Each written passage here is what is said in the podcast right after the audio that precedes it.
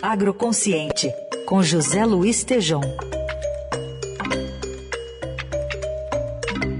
A gente já está aqui com José Luiz Tejom conosco, com o convidado na coluna de hoje. Tudo bem, Tejom?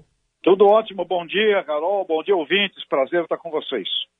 Vamos começar aqui com o nosso amigo Roberto Vac, um profissional de altíssima qualidade, conheço há muito tempo, um líder desse movimento todo de sustentabilidade, meio ambiente, e hoje ele é membro do Conselho de Administração da, da Marfrig, uma das líderes do mundo da carne, e está lá em Glasgow também, representando a concertação pela Amazônia.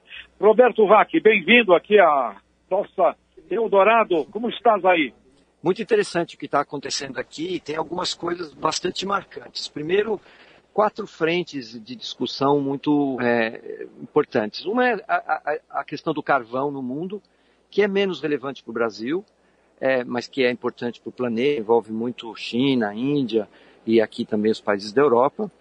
E aí três frentes que entram direto no Brasil. Uma é a declaração de florestas, que faz com que as florestas é, estejam hoje com um patamar completamente diferente de atenção do planeta, combinando a, a, a proteção com as atividades, a inclusão dos povos indígenas, a economia florestal, a economia da conservação e também a atividade de produção que está integrada às florestas e isso é muito importante para o Brasil.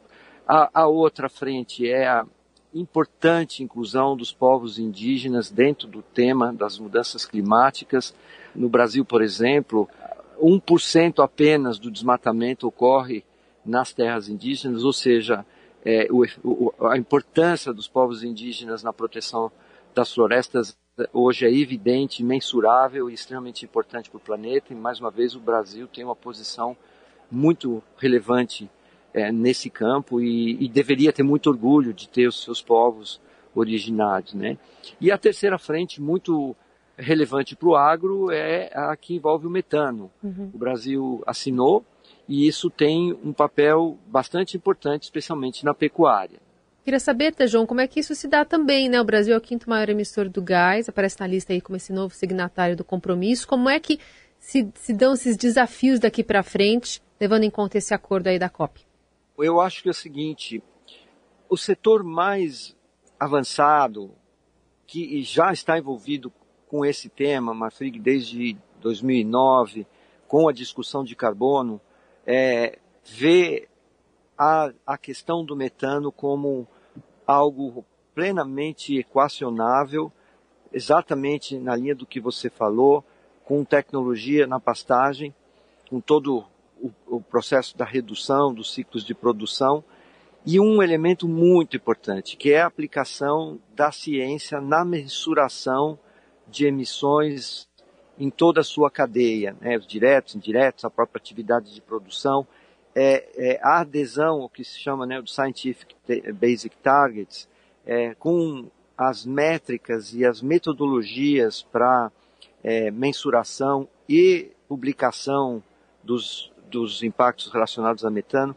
isso está é, perfeitamente enquadrado, já está perfeitamente dentro das estratégias das empresas que são as líderes do setor e particularmente Mafrig está muito adiantada nesse processo, já submeteu as suas metas no Scientific Base Target e a gente acredita que o Brasil tem as plenas condições de navegar muito bem nesse tema.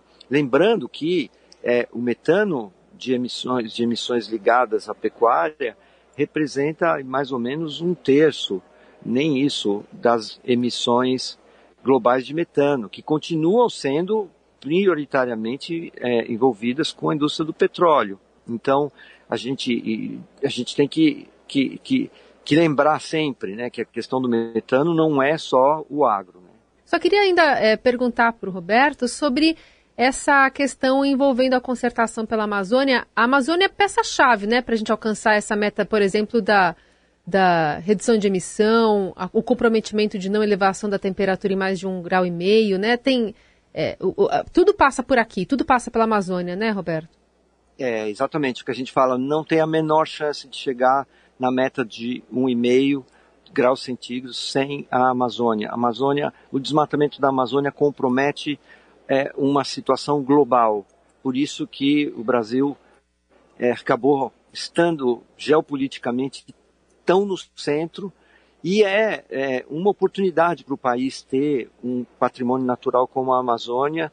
Nós conseguimos sim produzir sem desmatamento, temos que acabar com o desmatamento já, agora, não adianta ficar falando que é para 2030, não sei o que, é agora, as medidas têm que ser implementadas agora, o mundo inteiro está olhando isso, e o comércio internacional é, vai cada vez mais pressionar, especialmente no campo das commodities, para que o Brasil tenha essa produção limpa de desmatamento. E, de novo, nós podemos fazer isso, nós sabemos fazer isso como ninguém no planeta. E temos um patrimônio que nos coloca no futuro. Nosso país, o país é muito mais alinhado com o futuro do que os países que estão correndo atrás. Nós temos esse patrimônio e agora temos que preservar e para isso as tecnologias estão plenamente disponíveis e o envolvimento da sociedade, como na concertação, setor privado, academia, ONGs, é, bancos, os governos estaduais e também alguns, alguns órgãos do governo federal, todos participando com essa ambição da gente colocar o valor que a Amazônia tem para o país e o orgulho que a gente tem que ter é, de ter a Amazônia. Nós temos, um, nós temos um patrimônio que o mundo inteiro respeita e tem uma relação muito forte, não só com as questões climáticas, mas também com a, com a, com a biodiversidade, com a questão hídrica, enfim. Temos algo que, que a gente deveria se orgulhar muito. Carol, concertação lembra orquestra, lembra regência, governança, que vem essa governança para a prosperidade, Roberto. É isso, é isso. Muito bom. Estejam conversando conosco. Também agradeço a participação do Roberto Vac, que é cofundador, então, da Concertação pela Amazônia, presidente do Conselho do Instituto Arapiaú. Obrigada, Roberto. Obrigada, Tejão. Obrigado, Roberto. Obrigado, Carol. Prazer, muito bom falar com vocês. Até mais. Tchau. Tchau.